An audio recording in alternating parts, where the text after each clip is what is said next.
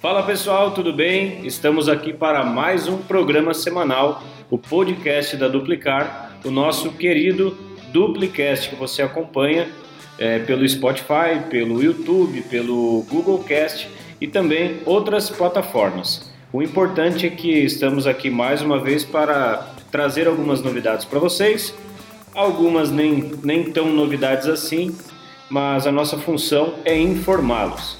Este que vos fala é Maurício Venhal, sou o CEO da Duplicar e estou acompanhado do querido Guilherme Freitas, o meu analista, meu parceiro de todas as horas. Guilherme, muito boa noite, meu querido. Fala, meu querido, tudo certo? É sempre um prazer participar desse Duplicast com você. Muito bem, vamos lá. Ontem finalizamos a rodada 8, né? Das eliminatórias sul-americanas para a Copa do Mundo do Catar de 2022, mais conhecido por ano que vem. Cara, Exatamente. de novo. É, passou rápido, né? Inclusive até eu estava vendo algumas informações sobre a Copa América. E aí eu, eu li ali, por exemplo, tivemos aí a Copa América última Brasil, no Brasil em 2019 e agora em 2021 e eu fiquei pensando, pensando, me confundi, eu, pô, é em quatro em quatro anos, confundindo com a Copa e tal. E cara, três anos já já temos aí novamente a Copa América, já temos novamente a, a Copa do Mundo. É, parece que passou muito rápido, né? Exatamente. Copa América se acontecer, né?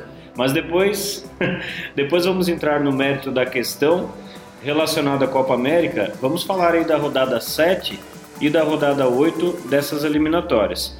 O Brasil vinha com 12 pontos antes dessas, dessas duas rodadas e a Argentina vinha no encalço com 10 pontos.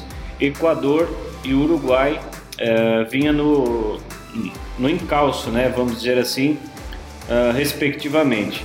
O que aconteceu é que o Brasil disparou na liderança, teve duas partidas em que venceu, venceu, mas não convenceu totalmente, foram partidas relativamente tranquilas, né, contra Equador, que vinha de uma boa sequência, né, Guilherme? E também o Paraguai, que querendo ou não, tinha um tabu gigantesco. O Brasil não vencia o Paraguai lá na casa do adversário há mais de 35 anos, se eu não estiver enganado. 30, 35 anos. Então, eram jogos considerados fáceis, porém nós sabemos que dá para encarar como clássico, né? Eliminatória sul-americana é praticamente isso. Como foram os jogos do Brasil, Guilherme? É, realmente, tivemos dois jogos com o mesmo placar, basicamente, foram 2 a 0 no, tanto no jogo contra o Equador, também no jogo contra o Paraguai. É, como você citou, é, tinha muitos times aí, muitas seleções na, na cola do Brasil. Tinha a Argentina, que podia passar facilmente. Tinha o Equador, o Uruguai também. Porém, o Equador perdeu os dois jogos. O Uruguai empatou os dois jogos, inclusive por 0 a 0 e acabaram não pontuando, né? O suficiente para passar o Brasil. O Brasil é, convenceu, é, como você disse ali, é, foram jogos meio é, com, como que eu posso dizer? Meia não, boca, né? Não isso, convenceram. Não convenceram exatamente a torcida, porém, até o último jogo foi um jogo mais, mais interessante, foi um jogo é, que, que até pode ter convencido um pouco do, do pessoal aí que assistiu, mas conseguiu vencer as duas, as duas partidas e é o que interessa, é os três pontos a cada jogo aí, e foi o que colocou o Brasil na ponta da tabela, isolado, né, inclusive, líder do, da, das eliminatórias aí.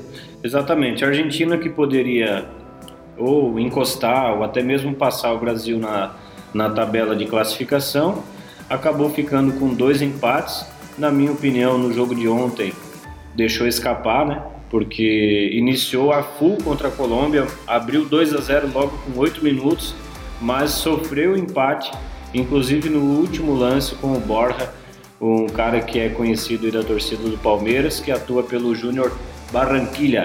Como é que foi a Argentina? É, então, como você citou, a Argentina fez o gol aí aos 3 minutos, o primeiro gol, né, aos 3 minutos com o Romero. É, aos 8, ampliou o placar, meteu 2 a 0 em cima da Colômbia, é, com paredes. E aí o jogo parecia já estar decidido, a Argentina já com a vitória na mão, porém não foi o que aconteceu. A Colômbia voltou para o segundo tempo bem decidida, conseguiu é, diminuir né, a, a, o placar, aí fez 2 a 1 E ao finalzinho, no último lance, o Borja conseguiu aí empatar com a, Colô a, com a Argentina, aliás, e levou 2 a 2 a Colômbia, conseguiu o empate até o final.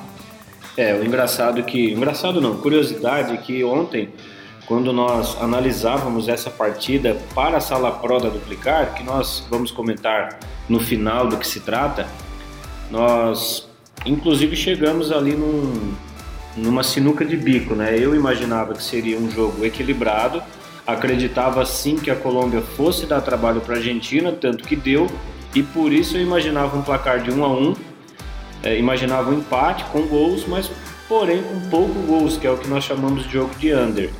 E você também acreditava nisso, mas já acreditava em mais gols, né? E você acreditava até numa vitória, acho que com certa facilidade, da Argentina. E o jogo mostrou que eu e você estávamos certos, né? É, foi uma, uma junção aí de análise, né, que acabaram batendo é, ideias diferentes. Às vezes a gente um acreditava no jogo mais para under, outro no jogo mais para over, e meio que pegou os dois, né? Foi um jogo pegado, como você falou. É, você já tinha citado inclusive na nossa análise. E eu acreditava no jogo para over. No fim acabou dando 2 a 2 Foi um jogo pegado, foi um jogo para over. Então acabou batendo as duas análises aí. Exatamente. O, o jogo para over, para você que está nos ouvindo, ele é aquele jogo em que, que tem no mínimo três gols. Isso é um jogo para over.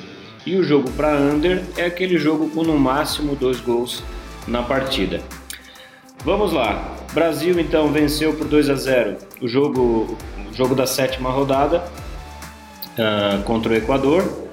Venceu o jogo contra o Paraguai lá no Paraguai ontem né, também por 2 a 0.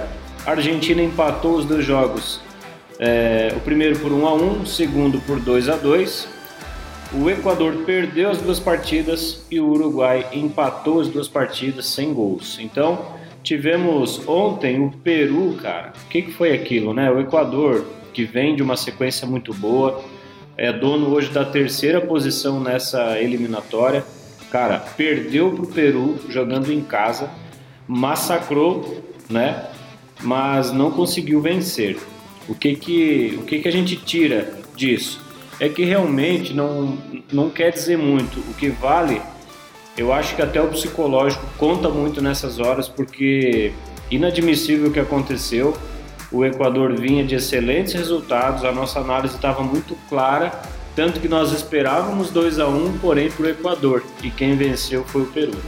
É, exatamente, na pré-análise, pré, aliás, a, na análise pré-jogo, né, a gente tinha verificado a tabela, verificado a situação de cada equipe, a, o histórico dos jogos, né? O, o, Peru, inclusive, antes do jogo de ontem, não tinha vencido ainda na, nas eliminatórias, né? Tinha aí um empate, quatro derrotas, vinha apanhando direto. E o Equador, antes da derrota para o Brasil aí de 2 a 0, tinha o melhor ataque das eliminatórias. Então, a, realmente a, a análise pré-jogo, ela indicava no mínimo aí um 2 a 0, 2 a 1 para o Equador. Exato. Finalizou aí 2 a 1, porém para o Peru. Né? De qualquer forma, para os nossos sinais uh, foi lucrativo, né? A gente tem aí é, a questão das defesas, a questão das recomendações de vendas, mas realmente foi um placar que a gente não imaginava. Apesar, aliás, o, o placar a gente imaginava, porém não para o Equador, aliás, para o Peru, né? Pois é, e o que acontece, até no momento que o Peru abriu o placar, nós brincamos lá no grupo, a gente falou que o Peru entrou com tudo, né, e destruiu a linha do Equador, e foi exatamente o que aconteceu, né, o Peru aproveitou a oportunidade, enquanto o Equador queria trabalhar, queria chegar com jeitinho e tudo mais, fazendo carinho, o Peru foi lá e destruiu e venceu por, pelo placar de 2 a 1. Uh, outro jogo muito interessante foi o jogo do Chile, cara, que ontem deu uma surra na Bolívia, posse de bola, remates na baliza, ataques perigosos, escanteios, tinha números muito superiores, mas conseguiu abrir o placar somente aos 69 minutos, mas cedeu o empate para a Bolívia com gol de pênalti. Então, eu acho que os caras saíram muito tristes de campo porque poderiam ir a oito pontos, né? Poderiam encostar ali na Colômbia, que vai, que o quinto colocado briga na repescagem, né? Mas acabou ficando com seis pontos e não subiu na tabela como queria a equipe do Chile.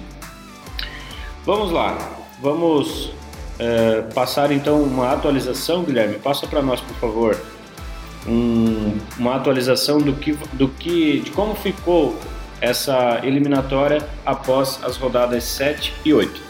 Eu vou passar a colocação então, é, são 10 equipes, né, 10 seleções aí, o Brasil em primeiro lugar com 18 pontos, a Argentina com 12 pontos vem em segundo lugar, o Equador com 9 em terceiro, com 8 pontos vem o Uruguai e a Colômbia, né, apenas diferenciando aí o saldo de gols, é, o Paraguai em sexto lugar com 7 pontos, sétimo lugar o Chile com 6 pontos, em seguida a Bolívia com 5, Venezuela com 4 e Peru também com 4, é, só perde pelo saldo de gols aí também, fica em, coloca em última colocação.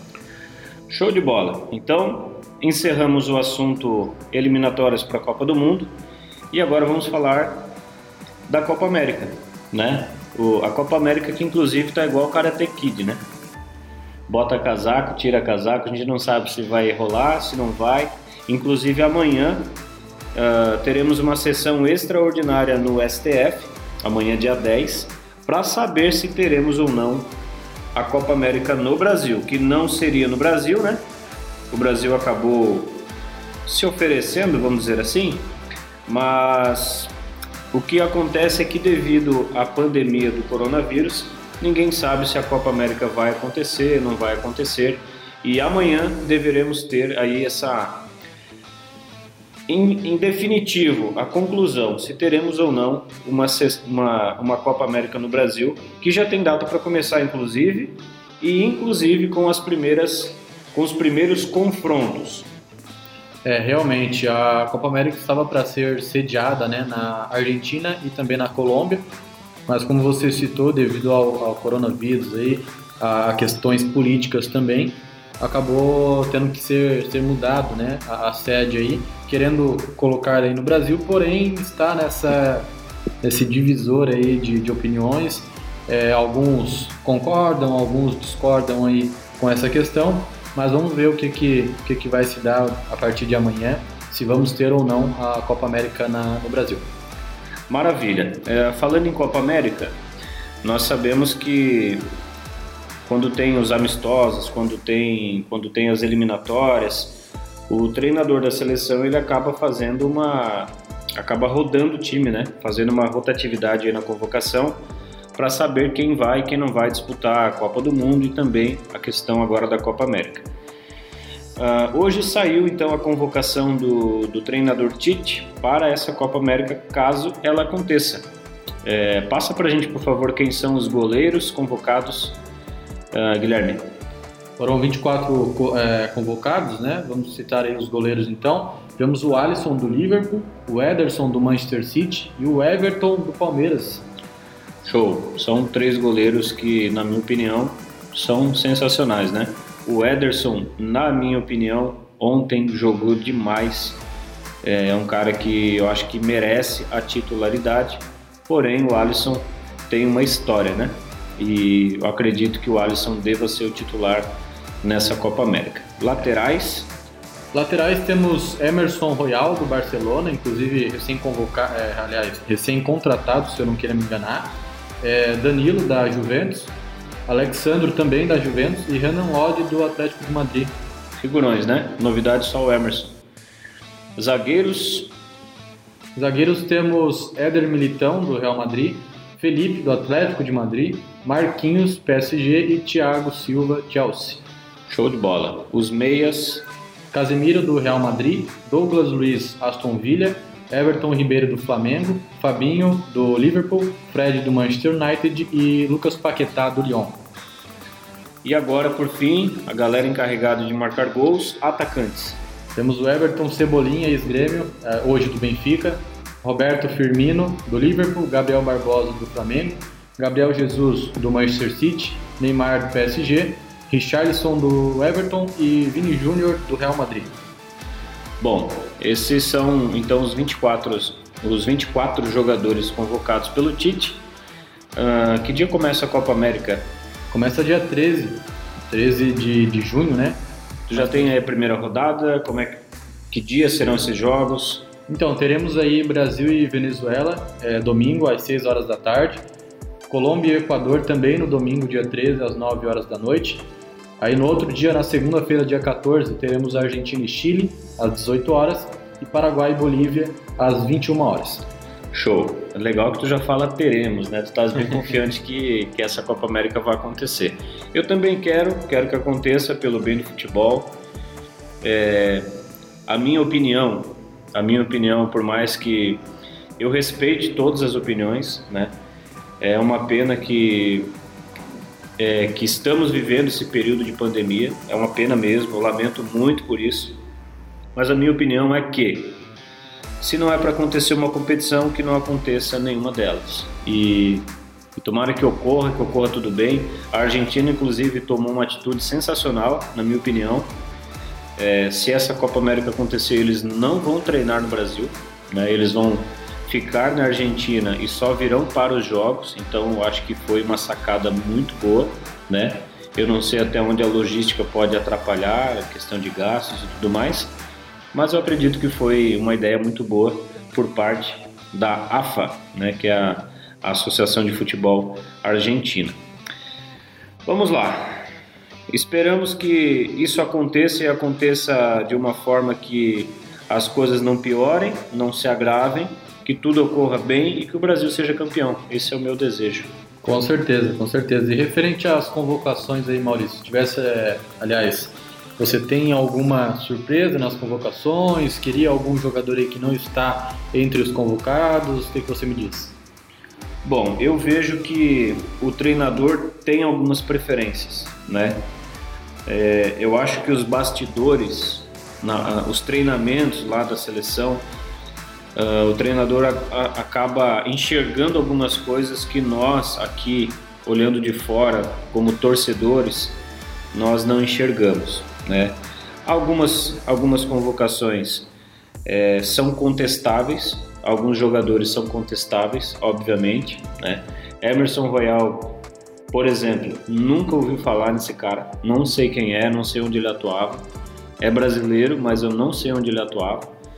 Uh, só que eu acho que não cabe a mim, não cabe a nós, né?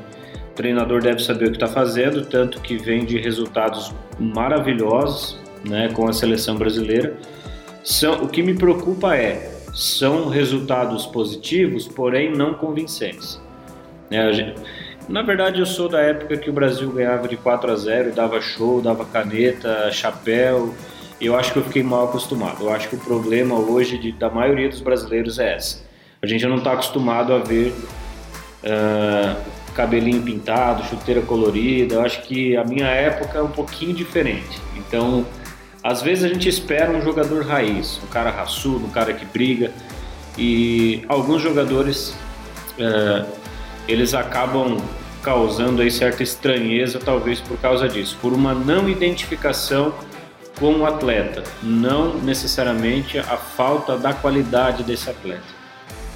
É complicado dizer até a questão do Emerson Royal é, que eu saiba, ele foi convocado por conta do Daniel Alves aí ter uma lesão, se não querer me enganar, ele ia ser convocado, acabaram fazendo essa troca.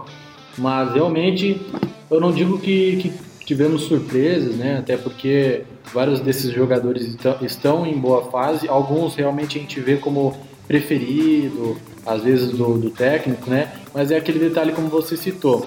É, às vezes a gente tem uma visão dos jogadores, a gente tem uma visão de quem poderia ser ou não convocado, e ele tem outra, né? Da mesma forma que se eu fosse convocar alguns jogadores, se eu fosse o técnico, eu convocaria jogadores diferentes que talvez você tivesse uma opinião diferente também, né? Se seria uma boa ou não convocação. Mas o que a gente espera é que a seleção é, vença essa Copa América, que vá para a Copa do Mundo, que consiga também vencer, se tudo der certo. Mas é aquele detalhe, é, não são jogos que convencem realmente, são vitórias, é importante, mas não convencem. Né? A gente teve aí a Alemanha metendo 7 a 1 por mais que fosse numa equipe, podemos dizer aí, uma equipe inferior, talvez, mas é, vai muito da, da equipe também saber jogar, da, da equipe jogar com raça, jogar com vontade.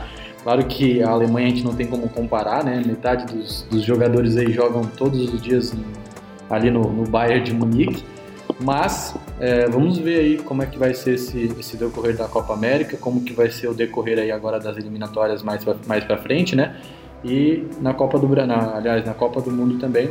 Tomara que tudo dê certo, tomara que o Brasil se torne campeão e faça a gente feliz. Né? Exatamente, é tudo que o brasileiro quer.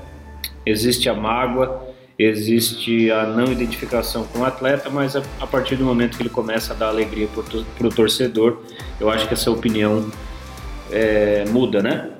E fase ruim, eu acho que toda a equipe enfrenta. Infelizmente, não é somente uma questão interna, mas os fatores externos também têm incomodado bastante. Mas eu acho que isso é passageiro. Eu tenho fé que logo as coisas vão melhorar a seleção brasileira vai voltar a dar aquele orgulho e vai fazer a gente parar o trabalho, parar tudo que a gente está fazendo para sentar e assistir novamente os jogos da seleção brasileira. Beleza? Bom, nós, em contrapartida, né, Guilherme, estaremos aqui no nosso QG analisando essas partidas, trazendo para você, nosso ouvinte, Uh, tudo que vai estar tá acontecendo nessa Copa América você saberá em primeira mão nos nossos canais e também fazendo as análises do que do que a gente espera para as partidas para o trade esportivo. Então você que é nosso cliente na Sala Pro, você sabe que nós enviamos os sinais diariamente, né? Esses sinais são feitos com proteção para que você proteja o seu capital e o seu trade, para que você faça um trade consciente e lembrar que nós não somos apostadores, né? Nós fazemos uma análise que ela é, ela justifica aquilo que acontece dentro do campo.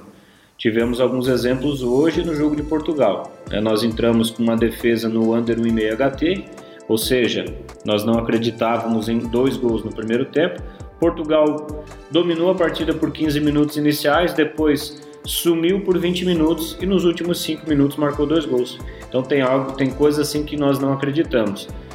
Uh, se for analisar as outras entradas, acertamos tudo, somente esse under 1,5 HT, que nós não, não conseguimos ter a lucratividade esperada. Alguns até venderam, porque o gol aconteceu o primeiro aos 41 minutos e o segundo, se eu não me engano, aos 43. Então a galera teve tempo aí de, de fazer a saída do trade, de fazer a venda, mas as outras operações deram tudo certo. Então, você que acompanha o nosso trabalho, saiba que o 100% vem, mas não vem sempre, porque nós operamos com defesa. Trade não é aposta, é muito diferente uma coisa da outra. Você que acompanhar o nosso trabalho, acompanhar aqui o Duplicast e também o blog da Duplicar, que é sensacional, você aprenderá cada vez mais. Beleza? Falando em blog, acesse blog.duplicarbc.com.br e fique por dentro de todas as novidades do futebol e também do mercado de criptoativos, que é o mercado que nós também atuamos aqui na Duplicar. Meu amigo, acho que era isso. Era isso, agora é só aguardar aí o final de semana, dia 13. É, começamos a, a Copa América. Tomara que tenhamos aí bons jogos, né? Bons jogos tanto para operar quanto para assistir, que a gente gosta muito. Exatamente. Como nossa função é informar, informamos que a Eurocopa também vem aí. Portugal, atual campeã, né, vem com força também, com uma equipe cheia de estrelas para tentar um bicampeonato. Tem com certeza é, grandes adversários à sua frente. Tem Espanha, tem França, atual campeã do mundo, tem Alemanha, tem Inglaterra. Então eu acho que essa Euro ela está simplesmente imperdível e começa já nesta semana. Então fique ligado, tem muito jogo bacana por aí e nós ficamos por aqui, Guilherme. Obrigado pela sua companhia, pela sua participação e pelas informações de qualidade. Eu que agradeço mais uma vez, é sempre um prazer participar desse Duplicast com você. E agradecer ao pessoal que sempre nos ouve aí, é, a cada Duplicast, sempre nos acompanha. E até uma próxima. Maravilha! Para você que nos ouviu até agora, obrigado pela sua companhia nós nos vemos em breve. Até mais.